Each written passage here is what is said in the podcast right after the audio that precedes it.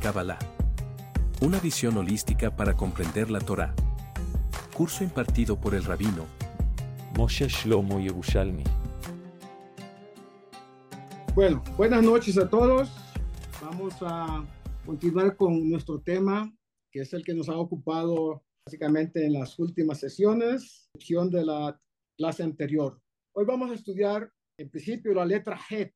La letra Het del alfabeto hebreo es el símbolo de la trascendencia, la gracia divina y la vida. Het literalmente significa vida, fuente de vida. El Ketab que se llama Ketab Bet Yosef, que es la forma en como la tradición ashkenazí escribe la letra, la letra Het está formada por una Zayin y una Vav. Tiene que ver con el tema cabalístico Retzo Bashov, el influjo divino que corre la voluntad divina y retorna la energía divina. Va y viene, formada por una Zayin y una Vav.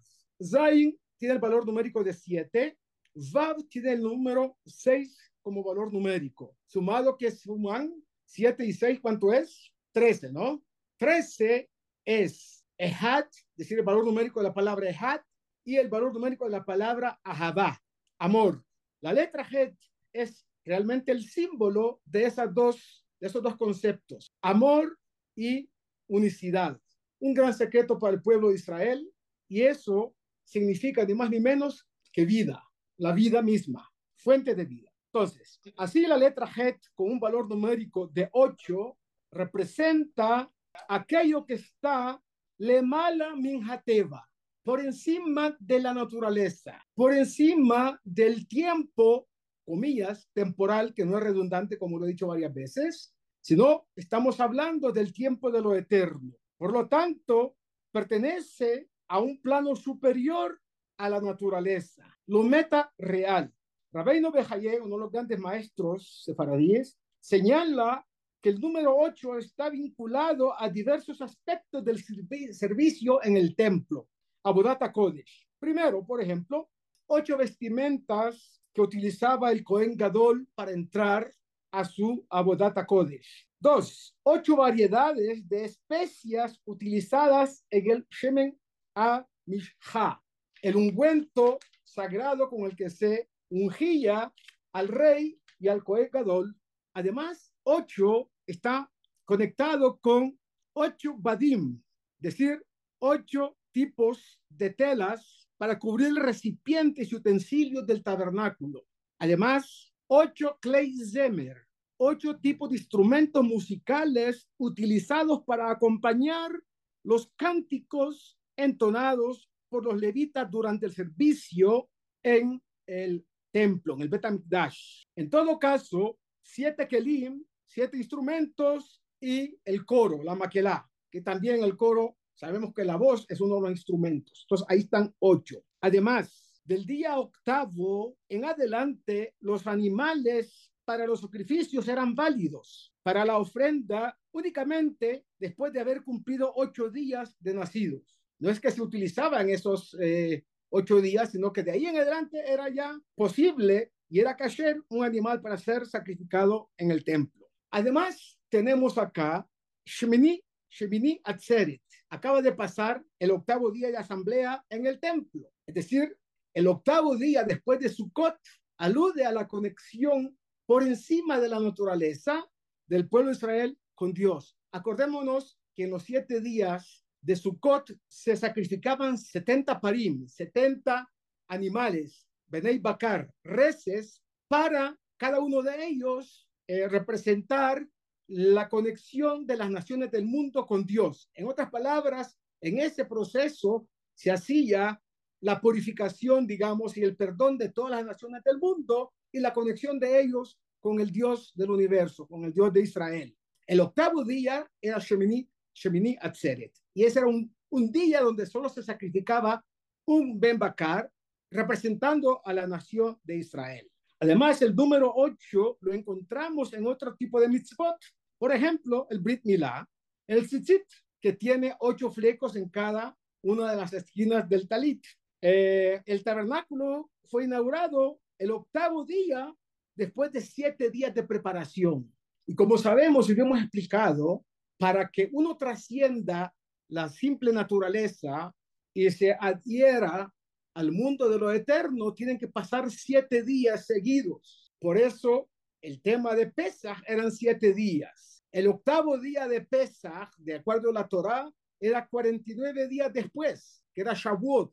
Pero Shavuot era una proyección 50 días después de haber terminado la festividad de, de Pesach. Lo mismo que ocurre después de Sukkot, con la diferencia que para Pesach necesitaba el pueblo de Israel purificarse cada día, 49 días, porque el pueblo de Israel había caído en 49 días, digamos, no días en ese momento, 49 grados de impureza. En otras palabras, estaba sumergido 49 grados en las fuerzas oscuras de la creación.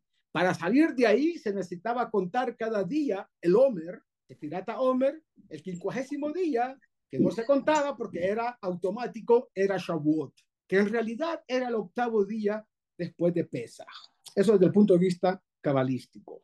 Además, la letra Het es sinónimo de gen, gracia, o Nistar, la ciencia profunda de la Kabbalah, la ciencia, digamos, oculta de la Kabbalah.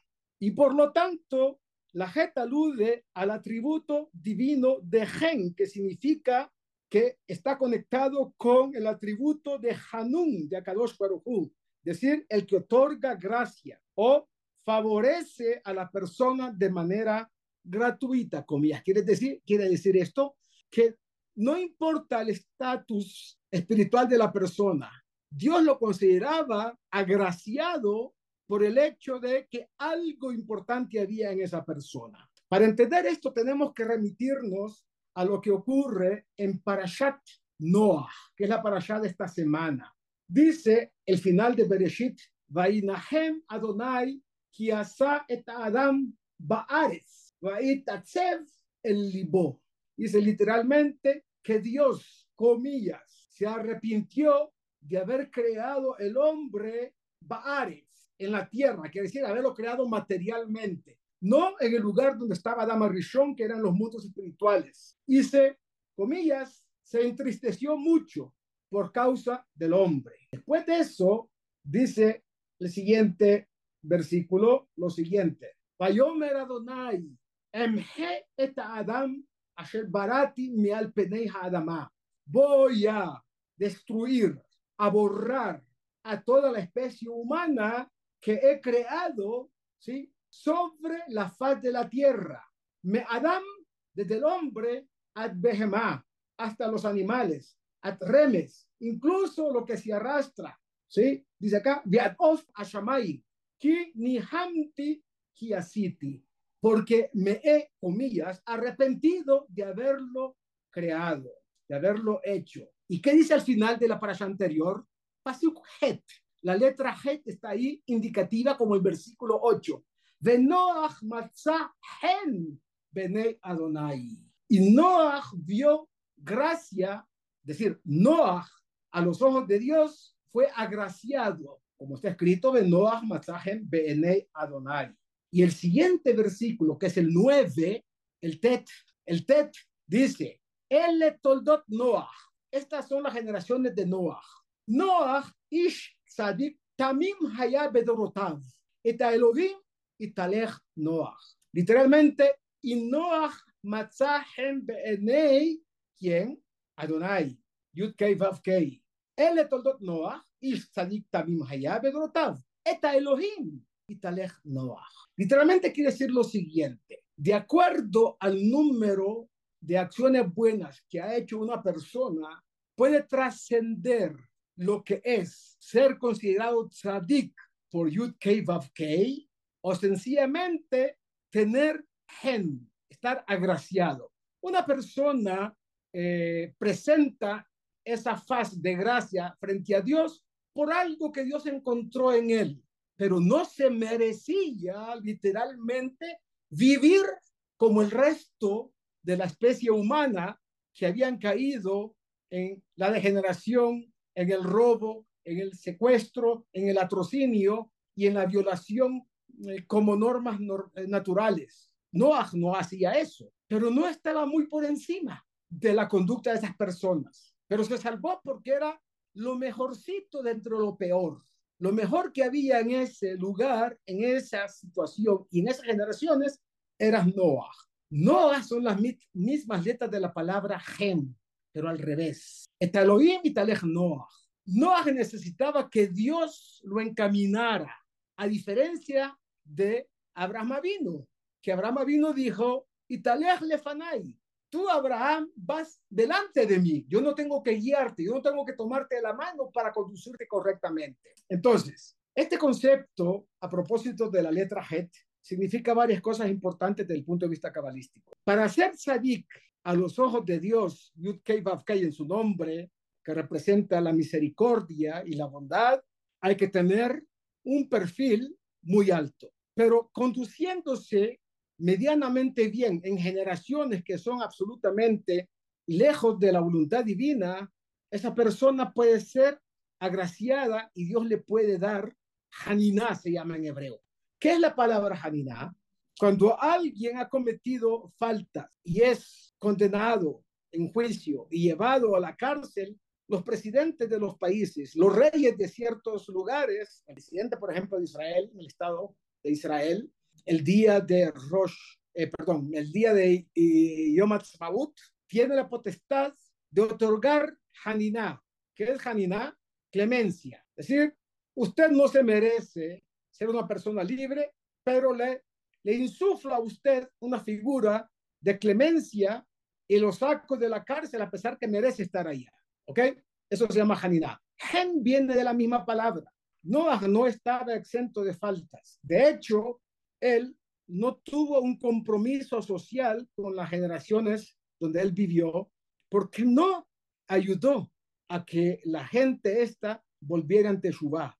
Acordémonos que Noah recibió la orden de Dios de hacer un barco, un arca, en un lugar donde no había mar, como por ejemplo decir, en cualquier ciudad donde no haya mar, hablemos de Bogotá, hablemos de, no sé, cualquier ciudad en el mundo, Madrid, no hay mar. Y de repente hay un señor allá construyendo un barco. La gente llegaba a preguntarle, eh, señor Noah, ¿qué está haciendo usted? Un barco en un lugar donde no hay eh, aguas para navegar. Dijo, hombre, Dios me dijo que va a destruir el mundo. Eh, si ustedes quieren creer bien, si no quieren creer, pues déjenme tranquilo, sigo haciendo mi trabajo. Los Hasidim dicen, es una historia hasídica, una enseñanza hasídica, que Noah se parecía a un tzadik que en todo el lugar que él estaba estaban sufriendo de frío las personas con él. En vez de encender un fuego para que todo el mundo se calentara, fue y buscó un abrigo y él se cubrió. Es decir, solamente él estaba a merced, digamos, eh, del calor que da un, un, abrigo y no a merced del frío que estaba, de alguna manera, sufriendo la gente en ese momento. Entonces, esa es la cuestión de la letra Het. Entonces, no Ahmatzahem Bene Adonai eso era Noé. Con eh, referencia a Moshe, también dice un versículo, en para que yo tenga gracia a tus ojos, le dijo Moshe a Dios. Y en el caso de Yosef Atzadik, cuando estaba allá en Egipto, dice acá,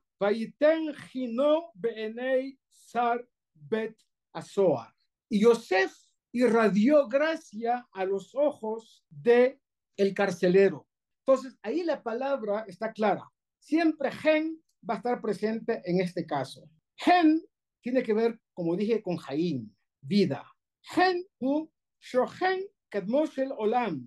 El gen es algo que antecede siempre a la creación del mundo. Ve yoshem berbo rumoshel olam. Finalmente, la letra Het aparece en relación a Pesach, haciendo la diferencia entre matzah que es el pan ácimo, y hametz, las mismas letras. Matzah es mem tzadi hei, hametz es mem het tzadi.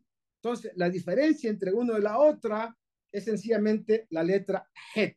En ese sentido, y en el contexto de lo que son las fuerzas oscuras de la creación, el hametz significa la parte negativa que infla a la persona con orgullo, con sobradez y con una cantidad de falencias de carácter, mientras la matzá alude básicamente a lo contrario, humildad, una forma de mantener un eh, perfil recatado y bajo.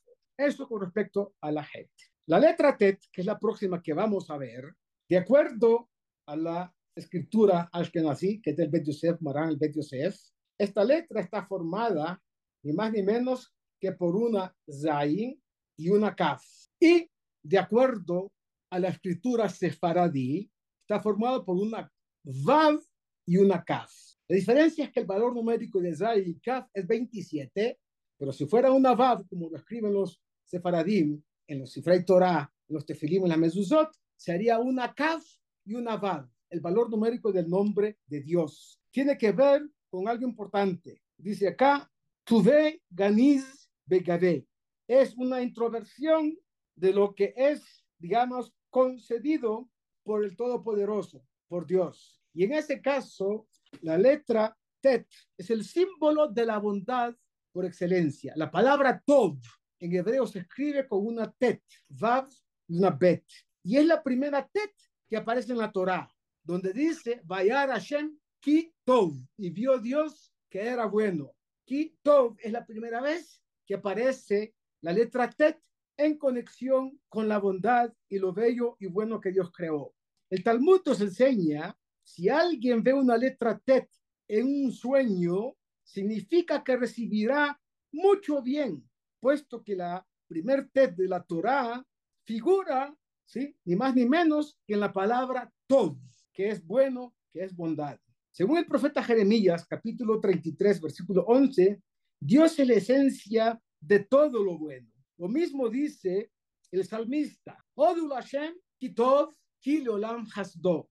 Odu es agradecer a Dios porque es bueno, que para siempre es su bondad. Odul Hashem kitov kilolam hasdo.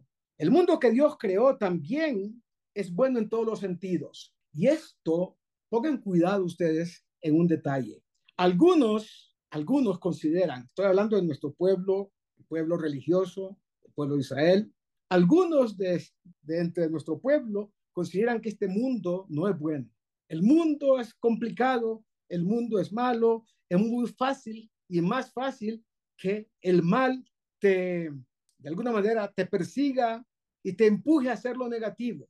Pero eso contradice lo que está escrito en la Torá.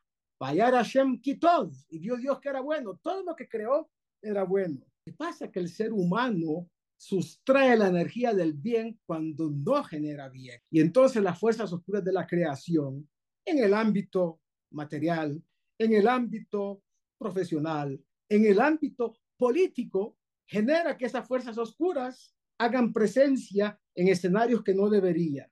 Entonces, el mundo que Dios creó es bueno en todos sentidos. Bayar, Hashem, Kitov. Y vio Dios, Elohim, que era bueno. Lo bueno tiene relación no solamente con la parte subjetiva. Hay personas que ven subjetivamente algo como bueno, aunque en esencia no lo sea. Sin embargo, desde el punto de vista de la Torá, lo bueno tiene que ser objetivo. Es decir, todo mundo de manera unánime percibe esa bondad de manera correcta. Es decir, esto de hecho es bueno y no lo contrario. Cuando subjetivamente lo bueno se ve malo y lo malo se ve bueno, algo no está bien en la persona que observa. Entonces, había un señor, Nahum Ish Gamzu. Se llamaba así Nahum, Nahum era el nombre, y le apodaban Nahum Ish Gamzu, porque siempre decía él, Gamzu Letová, todo es para bien. Quiere decir que muchas veces de las cosas que aparentemente resultan malas, al final, mi davar mar, yo sé, matok. De algo amargo sale algo dulce. Eso hay que estudiarlo con profundidad porque no siempre se puede percibir de esa manera. De todas maneras, nuestro patriarca, nuestro primer padre, Abraham Avinu, recibió una bendición impresionante. La bendición dice de Hashem berach et Abraham bakol. Hashem berach et Abraham bakol. Quiere decir, Dios bendijo a Abraham con todo. Todo lo que estaba alrededor de Abraham era bueno. La bendición, incluso en situaciones como cuando no tuvo hijos, como cuando estaba un tanto desesperado, pero no decepcionado, eh, hasta que pidió y en un momento determinado, les cuento históricamente cuándo ocurrió, hay un pacto que aparece en la Torá que se llama Brit Ben Abetarim, un pacto que hizo Dios con Abraham y allá literalmente la Torá dice que había unos animales, unas aves que iban a ser de alguna manera sacrificadas y fueron partidas por mitad y puestas a un lado y a otro lado y se hizo como un camino por donde aparentemente Abraham vino, pasó. Pero en ese momento era un momento de profecía para Abraham. Y Dios le dijo a Abraham que a ti y a tu descendencia daré esta tierra. Abraham ya estaba entrado en años, ya era una persona mayor. Y esa promesa había sido hecha por Dios a Abraham tiempo atrás. Abraham nunca reclamó a Dios, porque dijo, todo lo que hace Dios es para bien. Pero cuando le dijo a tu descendencia, daré esta tierra, Abraham aprovechó para preguntar, ¿cómo habré de saber que mi descendencia heredará esta tierra si no tengo descendencia? No tengo un hijo. A esta edad que tengo voy a tener una descendencia tan grande como la has prometido. Y efectivamente Dios le dijo, bueno, habrás de saber porque Abraham le preguntó, ¿en mérito a qué voy a tener yo la posibilidad de recibir esta tierra? Dios le dijo, bueno, habrás de saber que tu descendencia será esclavizada en una tierra que no es la de ellos, una alusión clara a Egipto, y pasarán 400 años allá y luego vendrán y entrarán a la tierra. Y Abraham le consideró a eso, eso que Dios le dijo como tzedaká, como un acto de absoluta bondad. Entonces, en ese momento Abraham entiende que todo lo que Dios le dijo y toda la bendición que le dio es que todo aquello alrededor de él va a ser bueno, aunque aparentemente no, va, no parece que fuera así. Hay una historia muy interesante también de Rav Zushia de Anápolis. Ocurre que había un alumno muy importante de el Alter Rebbe. Dice, Señor del mundo, ¿cómo puede ser esto? Y el muchacho le pregunta, el alumno le pregunta a su maestro, de Meret Meserich le dijo, Rabí, ¿cómo puede ser que Dios nos ordene bendecirlo tanto por el bien como por el mal?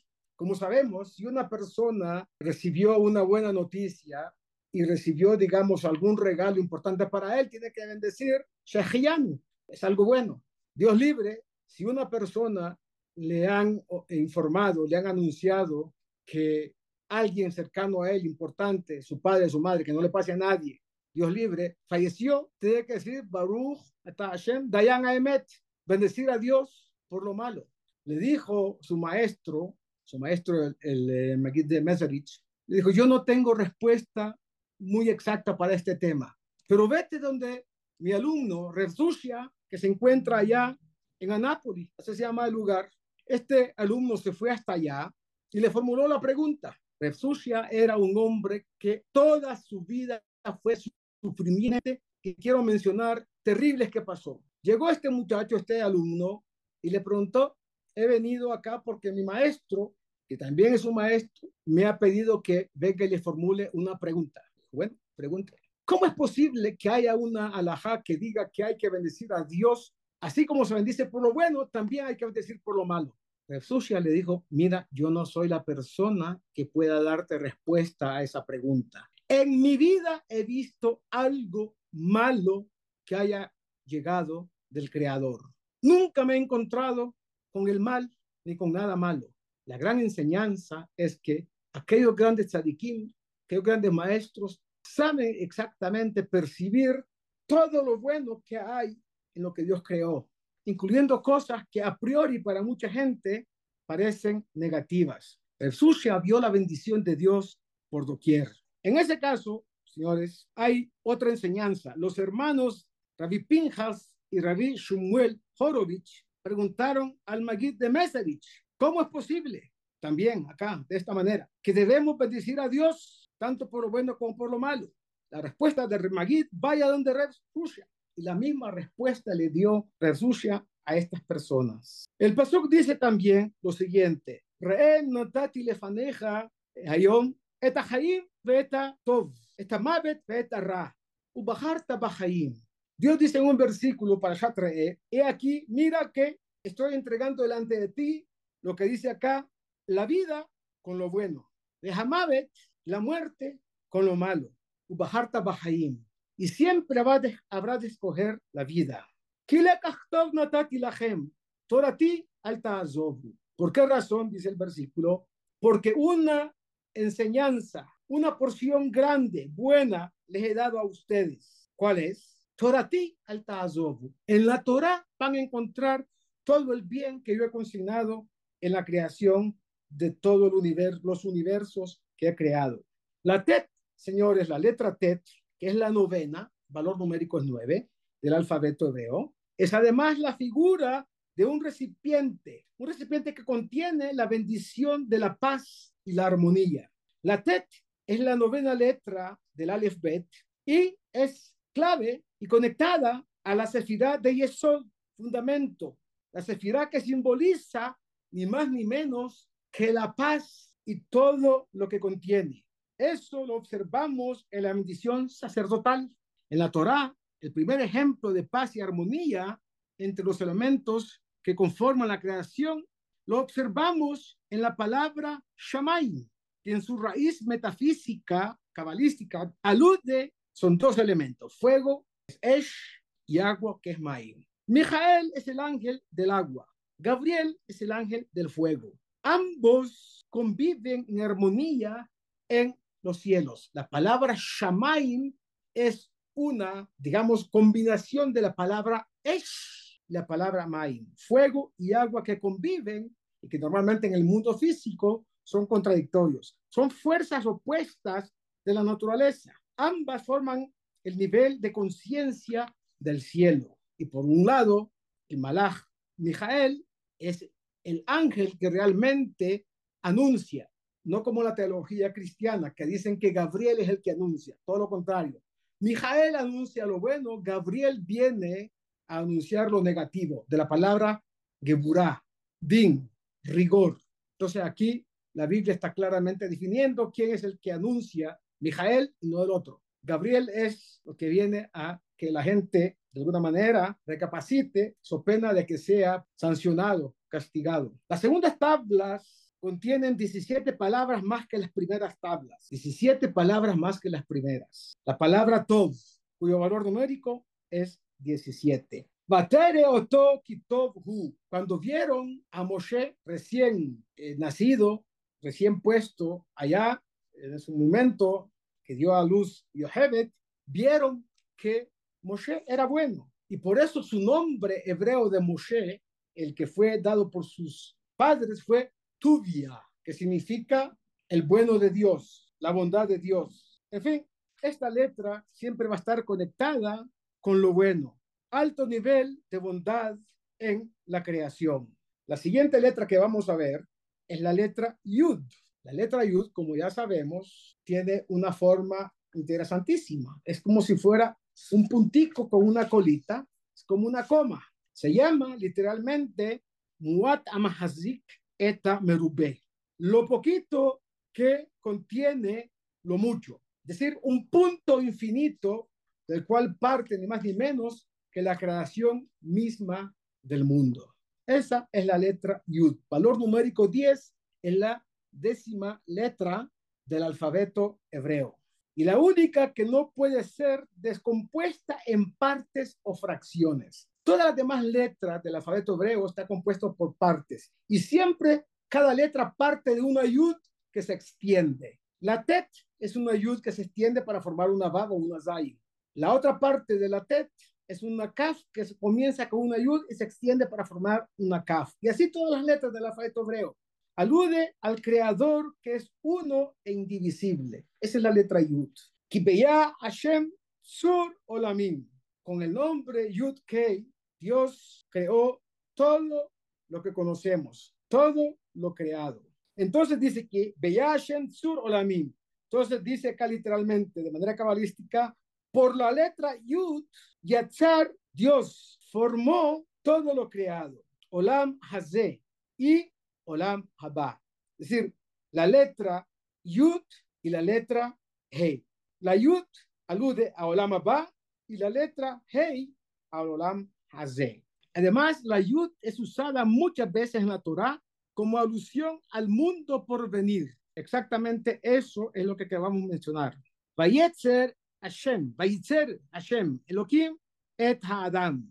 Y Dios formó al hombre, lo formó, decir una vez, que lo creó, le dio forma. Aquí las dos letras, Yudim, de la palabra Vayetzer, aluden al hombre mortal y al hombre inmortal.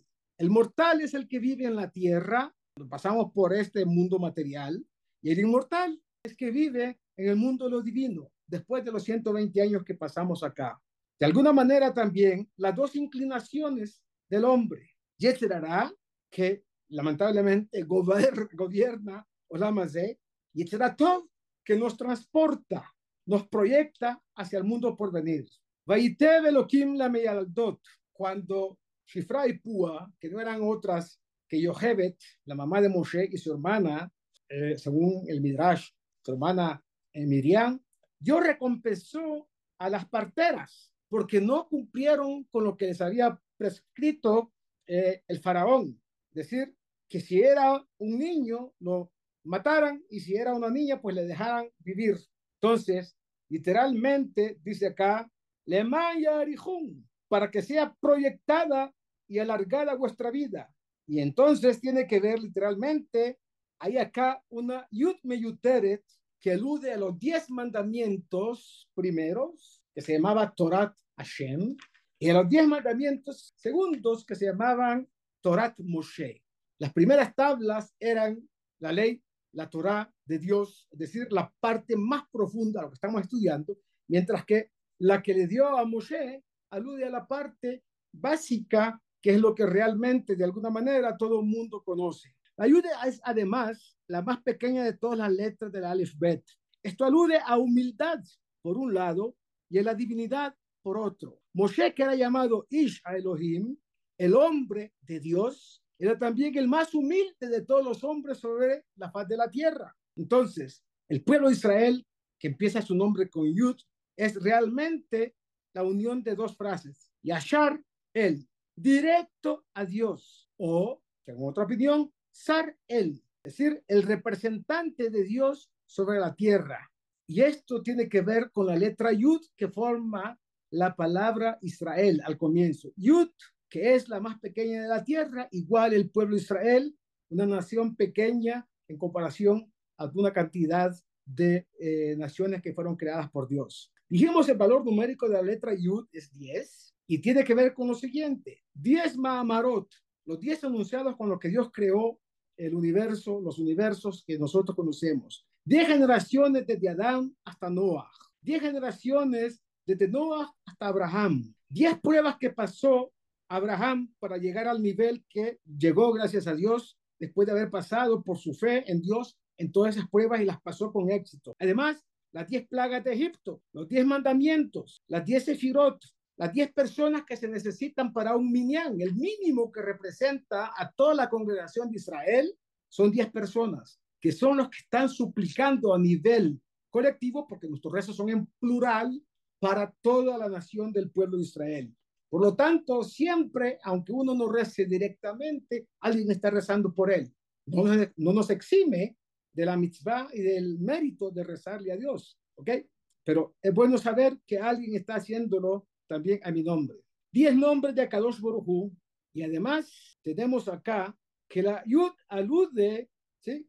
a Mahatzit a Shekel, la media moneda de eh, un shekel, medio shekel, que alude a lo que es básicamente dos cosas. Primero, Kofer, que quiere decir que a través de ese medio shekel, Dios lo permuta, le da su perdón, lo considera como una persona que es básicamente correcta. Y al mismo tiempo, hacer media moneda alude que con otra media moneda dada por otra persona nos complementamos. Cuando se hacía el censo, eh, pues Dios ordenó a Moshe que sea dado una representación de la persona mediante una media moneda, que indica una ayuda.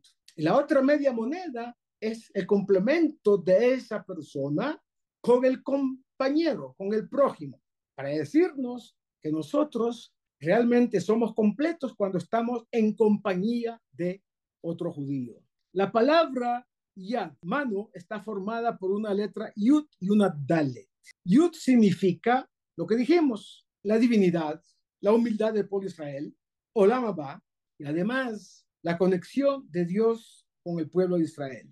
La Dalet significa los cuatro mundos que conocemos, Atzilut, Briah, Yetzirah y Asiyah. Es decir, a través de la Yud y la Dalet, que significa 14, y tenemos dos manos, Yad, Yad, forma 28. 28 es la palabra Koah, fuerza. La fuerza del pueblo de Israel es cuando estamos mano con mano, un judío con otro. Y por eso Mahatzit Shekel realmente representa eso. Adicional, la palabra Mahatzit está formada por las palabras Hay y Met. La Tzadi de Mahatzit divide la parte de vida con la parte de muerte. Es decir, la tzadi que alude a tzedaká, que da un judío, una mano que le da un judío a otro judío, una ayuda representada por la mano, hace que la letra tzadi separe entre lo que se llama hay, vida, y mavet, lo que se llama muerte. Por eso está escrito tzedaká tatzil mi mavet. Cuando una persona cumple con la mitzvah de tzedaká, esa mitzvah de tzedaká lo aparta de la posibilidad de la muerte circunstancial, de la muerte que no es aquella que estaba, comillas, destinada para él. Acá es importante entender muchas cosas porque de alguna manera la yud es un punto, es una línea y es una figura. ¿Cómo sabemos? La yud está formada por la letra yud misma, por la letra vav y la letra dalit. La yud es un punto, la vav es una línea y la Dalet es una figura. Esto tiene que ver con Nekudot, Kav o espectro o sefirá, y figura que es Partsuf o rostro de la presencia divina en la vida del individuo del pueblo de Israel y en la vida colectiva de la comunidad de Israel. Por lo tanto, vemos acá cómo todo esto está conectado, interconectado con la esencia de la letra Yud. El Talmud nos dice que tanto el nombre divino como el nombre de Israel comienzan con la letra Yud. Yud Kei Vav es el nombre de Dios. Yud de Israel es el comienzo del nombre de Israel, puesto que ambos, Dios e Israel, son el fundamento de la creación. Acuérdense que cuando Dios creó con la letra Yud, lo creó también en el sentido de Bereshit, en el comienzo. Dijimos que Bereshit no es comienzo en tiempo, sino de proceso. Reshit Chochma Irat Hashem. El principio de la sabiduría es el temor a Dios. Reshit Tebuato, el principio de la cosecha divina es el pueblo Israel. Reshit Darko, el principio del camino del conocimiento de Dios es la Torah. Ahí están conectados todo con la palabra Bereshit, que en este caso está aludida por la letra Yud. En todo caso, esa Yud alude al Creador, y la de Israel a la criatura. El pueblo de Israel es conocido con cuatro nombres. Todos ellos comienzan con una yud. El pueblo de Israel se llama Yaakov, Bet Yaakov. Israel con yud. Yaakov con yud. Yehudá, Yehudí con yud. Yeshurun, también el pueblo de Israel se llama Yeshurun. Es decir, la persona correcta que va Yashar, que es una persona recta. El Minyan forma también la yud terrenal que atrae a la presencia divina. Diez personas que forman la letra yud de Yehudí, Yehudá, Yeshurun, Yaakov son la representación mínima de lo que es Adat Israel, toda la congregación de Israel. Esa congregación de diez atrae a la presencia divina, ¿sí? Que comienza con la letra Yud, Yud Kei, Vav Kei. Entonces, la presencia divina, tal como la ayuda de la Torah, atrae a la Kedushá. Por eso, a Yehoshua bin Nun, que se llamaba Josea, antes que fuera la Tureta Ares para recorrer la tierra de Israel, como Dios ordenó a los diez que fueron allá, diez que fueron allá, Yehoshua se llamaba Josea bin Nun. Vino Moshe y lo bendijo agregándole la letra Yud y convirtió su nombre en Yehoshua. ¿Para qué? Para que te salve del mal consejo de los nueve que te, bueno, no eran nueve, los ocho, porque Caleb y Yefuné eh, tenía la misma, el mismo pensamiento, la misma makshavá, se dice en hebreo, la misma comida, ideología, y la misma fe en Dios. Los otros ocho que hablaron mal de la tierra de Israel, bueno, eran realmente personas que estaban destinadas a hacer algo que no era bueno, lo negativo. Entonces, en este orden de ideas, estamos viendo acá cómo estas letras están conformando toda una sabiduría, toda una ciencia de vida, toda una conexión con el mundo de lo metareal, más allá de la eh, realidad física que observamos y nos acerca y nos aproxima al conocimiento y sabiduría de lo que se llama Chochmat Gen, la sabiduría oculta de la Torah, o Torat Gen, la Torah de la gracia y misericordia divina. Creo que voy a parar acá, porque todo lo que viene más adelante es bastante amplio y no vamos a alcanzar con los apenas cinco minutos o cuatro minutos que nos quedan. Podemos aprovechar para preguntas, si les parece a ustedes. Gracias, Ra. ¿Puedo uh, preguntar? Claro que sí. Bueno, eh, me gustaría saber qué es el Olam Abba. Olam Abba es un lugar de donde, realmente nuestra alma proviene. Olam Abba significa el próximo mundo, que fue en realidad el lugar donde las almas judías fueron creadas. Entonces, está simbolizado por la ciudad de Binah, que es la ciudad de entendimiento, en un lugar donde el mal no existe, donde todo es positivo y es absolutamente conectado con lo divino. Ese es Olam Abba. Es la proyección de nuestra alma en un eh, nuevo aspecto de vida. Para que lo entiendas, antes de venir a este mundo estábamos en el mundo de lo divino. Llegamos a este mundo y al entrar en el em, feto, llamémosle, nuestra alma, comillas, se entierra en una vida intrauterina de nueve meses. Al salir de la vida intrauterina, es decir, cuando estamos en el vientre materno y salimos, salimos a una vida que es llamada vida extrauterina. En cada uno de esos aspectos hay una proyección de magnificación de los sentidos que tiene la persona. Un feto en el vientre materno, sus ojos no le sirven para nada. Su cerebro únicamente sirve es para darle, digamos, eh, las funciones eh, cerebrales que tiene su cuerpo. Su nariz no le sirve para oler, su boca tampoco para comer, ni las orejas para oír, porque está conectado todo a través del cordón umbilical con su madre. Pero al salir del vientre materno es independiente, más sus sentidos se están desarrollando. Al salir de este mundo material, los sentidos más profundos del alma también se activan y entonces se vive, una vida más plena de lo que es eh, la vida sobre el planeta Tierra con este cuerpo material. Por lo tanto, el proceso de vivir en el, en el judaísmo se llama Haim, vidas en plural. Entonces, Olam Abba es el, el estadio próximo en el cual nuestra alma va a tener un desarrollo eh, más amplio y va a estar allá nutriéndose directamente de Ziv Ashechinah, de la presencia divina, el esplendor de la presencia divina. Ese es Olam Abba. Espero haber contestado tu pregunta. Sí.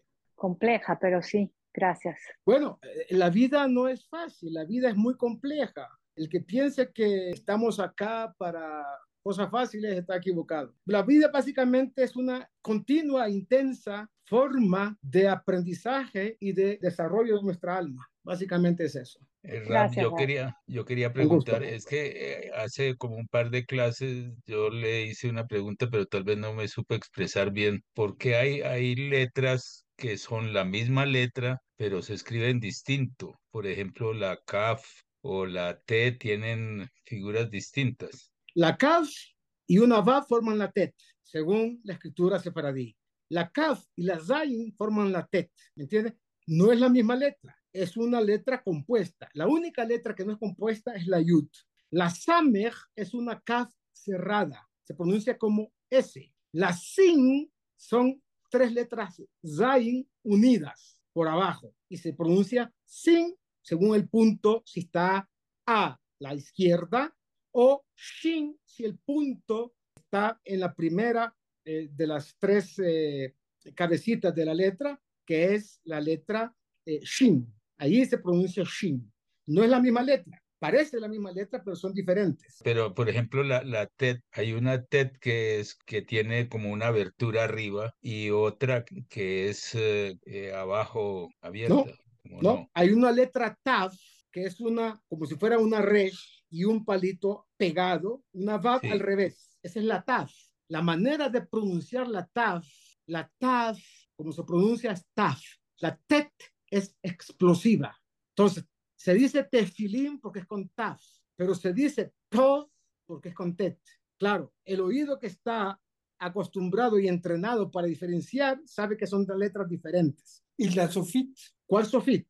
Pues hay tres letras sofit en el alfabeto, ¿no? Hay cinco letras sofit en el alfabeto. Esas no responden a la pregunta que acaba de hacernos. No, no, no porque la letra... pronuncia diferente la sofit que la otra? Nunca.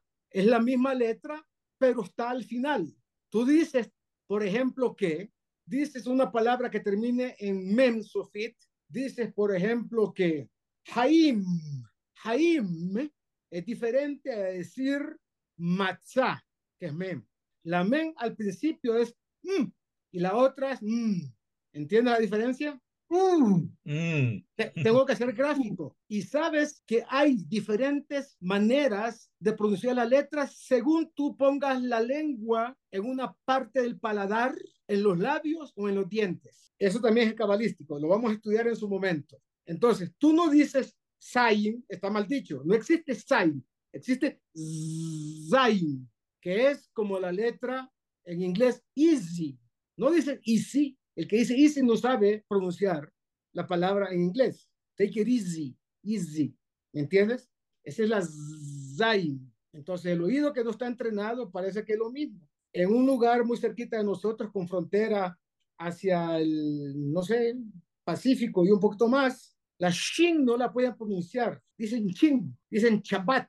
Eso no existe en hebreo. Hay Shabbat y hay, por ejemplo, qué letra que puede hacer. No, en hebreo no existe, no existe eso. En inglés sí, en inglés sí existe la Rachel, no dice Rachel o Rachel, pronuncia la CH como che, ¿entiendes? Pero en hebreo la shin no es la chin, no existe chin en hebreo. El que no lo sabe pronunciar y a veces duele en el oído cuando yo escucho personas dicen es que Hachem, Hachem, Baruch Hachem, a mí me pega en el oído y es como unos un golpe en la cara así, porque está mal pronunciado. Es Hashem, Baruch Hashem.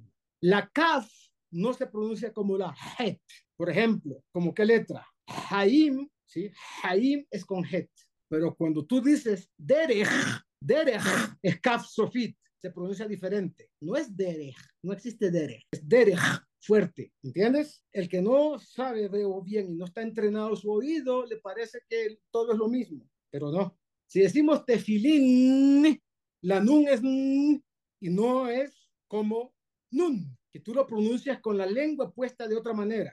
Entonces, la nun sofit y la nun de la palabra nun como Hanukkah es diferente. ¿Están entendiendo la diferencia? ¿Perciben la diferencia en la pronunciación? Hay que educar el oído. Pero no percibe la diferencia entre tefilín y Hanukkah. O, por ejemplo, Nehama. Es diferente, es explosiva. La lengua la pones en diferentes partes del paladar. Claro, claro. Hay en alemán una letra que parece una B, pero no se pronuncia como B. Se pronuncia como una tzadi y parece una B, pero es una TZ. No es una S, es una TZ. Y se pronuncia así, ¿entiendes? Entonces, cada letra tiene una pronunciación diferente, no es lo mismo. Está la letra hey, está la letra het, diferente. Hey es una exhalación. La letra hey, la hey es una letra que es una dalet hacia arriba y una vav hacia abajo. Se pronuncia hey, como la matzah.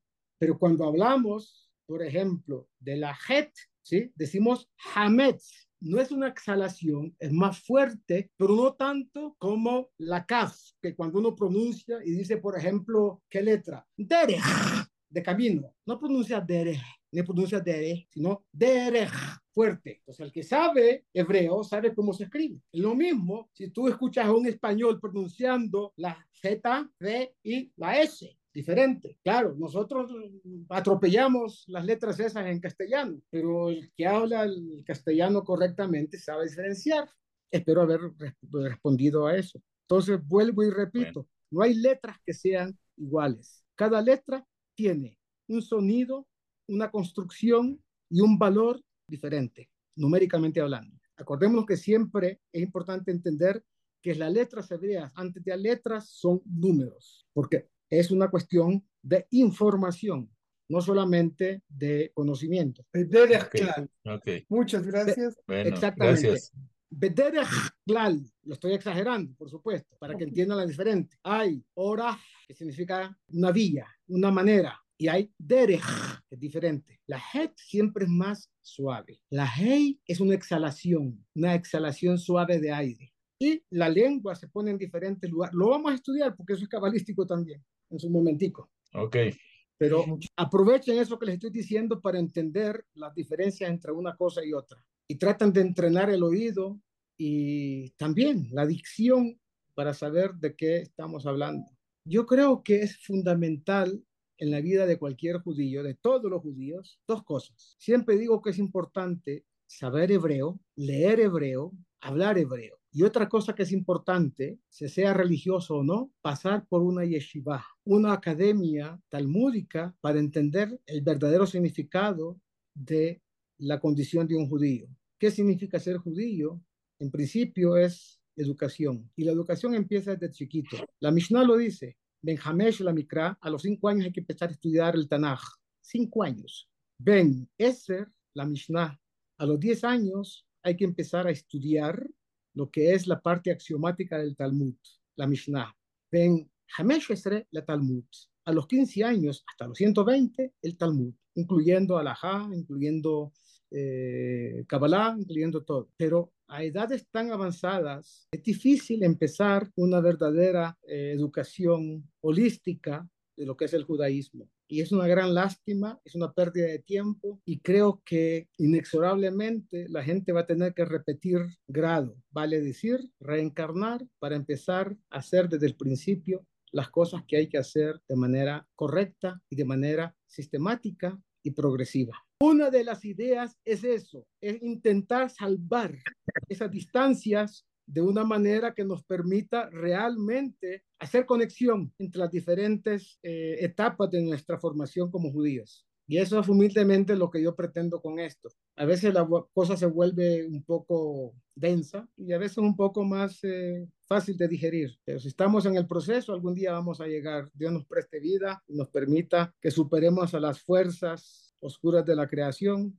y hagamos prevalecer el bien, la luz y lo que es correcto. Cada uno tiene su parte. Lo vamos a hacer con el favor de Dios. Amén. Muchísimas gracias. Un abrazo a todos. Muchas gracias. Muchas gracias.